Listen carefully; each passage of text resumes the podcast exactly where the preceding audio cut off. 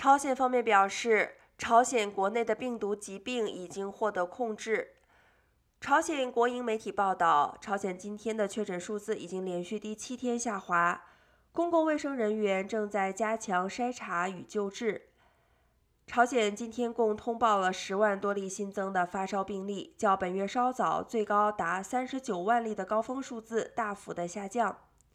然而，专家对这个与世隔绝的国家给出的官方数字保持怀疑的态度。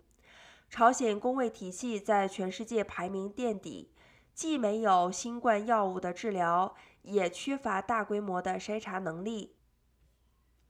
朝鲜全国约两千五百万人口没有接种新冠疫苗，当局也拒绝世界卫生组织提供的疫苗。